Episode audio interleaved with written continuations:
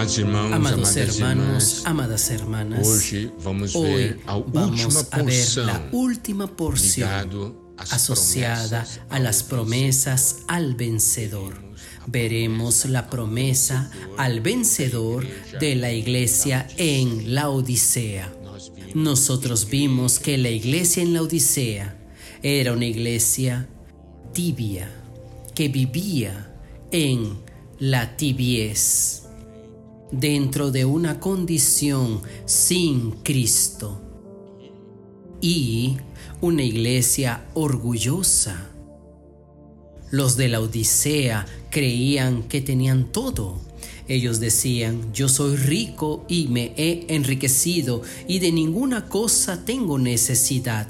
Y el Señor les dijo, y no sabes que tú eres un desventurado, miserable, pobre, ciego y desnudo.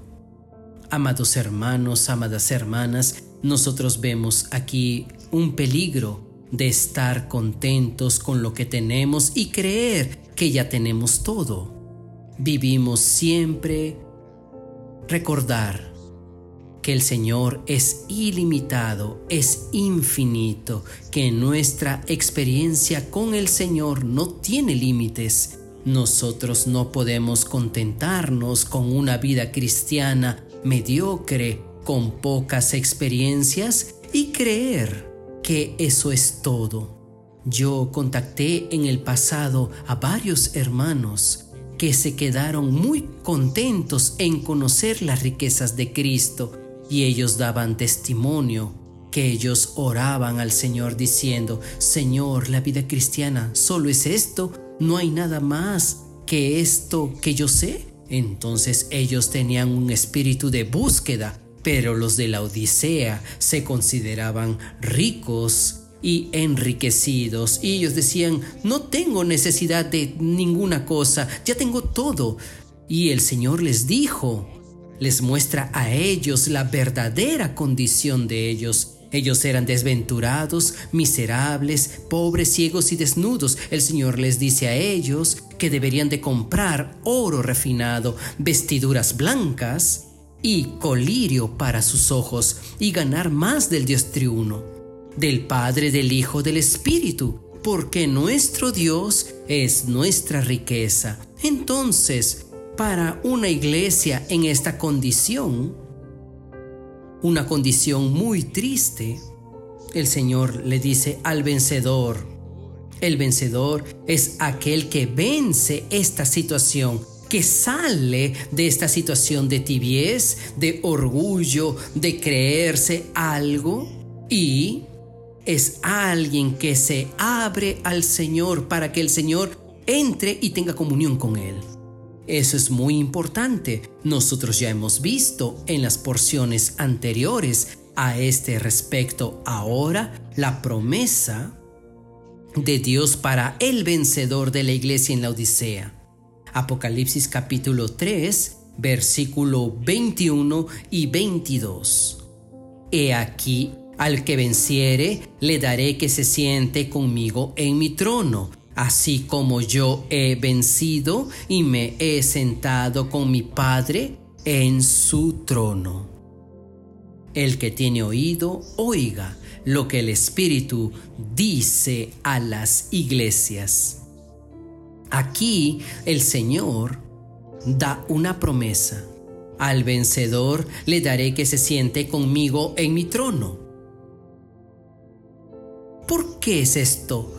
Porque hoy, cuando, mientras viva en la tierra, Él tiene una experiencia maravillosa.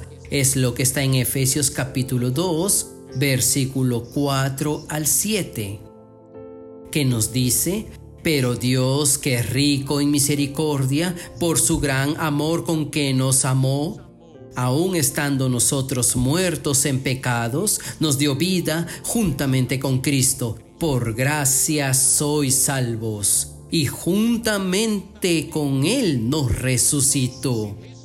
Y asimismo nos hizo sentar en los lugares celestiales en Cristo Jesús, para mostrar en los siglos venideros las abundantes riquezas de su gracia en su bondad para con nosotros en Cristo Jesús. Entonces podemos ver que este vencedor es alguien que experimenta hoy la resurrección del Señor, un poder de vencer la muerte, el poder de vencer la tibiez. Y aquí, hoy, ya se sienta en los lugares celestiales en Cristo Jesús. Él tiene una experiencia muy importante en nuestro espíritu. Nosotros aprendemos a tomar de la obra de la redención de Cristo y nos sentamos hoy en los lugares celestiales en Cristo, siendo uno con el Señor en el Espíritu, en los lugares celestiales. Es así como nosotros vencemos. ¿Por qué? Porque nosotros tomamos posición de la obra de la redención que nos saca de la muerte, que nos saca de nuestros delitos y nos hace resucitar. Este es el poder de la resurrección. Entonces, no solamente hoy nosotros podemos sentarnos con Cristo en los lugares celestiales, tenemos esta experiencia, experiencia en parte. En aquel día será en plenitud sentarse con el Señor en el trono de Él. Y el Señor dice, así como yo vencí y me senté con mi Padre en su trono. Alabado sea el Señor. Sentarse en el trono es reinar. Sentarse en el trono junto con el Señor es ser co-rey con Él, reinar juntamente con el Señor en el reino milenial. Reinar en aquel día. ¿Por qué? Porque reinamos hoy. Romanos capítulo 5, 17 nos dice, pues si por la transgresión de uno solo reinó la muerte, mucho más reinarán en vida por uno solo, Jesucristo, los que reciben la abundancia de la gracia y del don de la justicia. Nosotros somos aquellos que reciben la abundancia de la gracia y el don de la justicia. Y por eso nosotros podemos reinar en vida hoy reinar en vida por medio de Jesucristo. Por eso que si experimentamos esto, vamos a experimentar entonces en plenitud en aquel día, sentándose con el Señor en su trono, así como el Señor venció y se sentó en el trono del Padre. ¿No es maravilloso, amados hermanos, amadas hermanas? Preste atención vamos a experimentar hoy aquello que Dios dio para nosotros, las porciones que el Señor preparó para nosotros en aquel día, tendremos la plenitud. La promesa para el vencedor es la plenitud de aquello que Él experimenta hoy en parte. Que el Señor nos bendiga.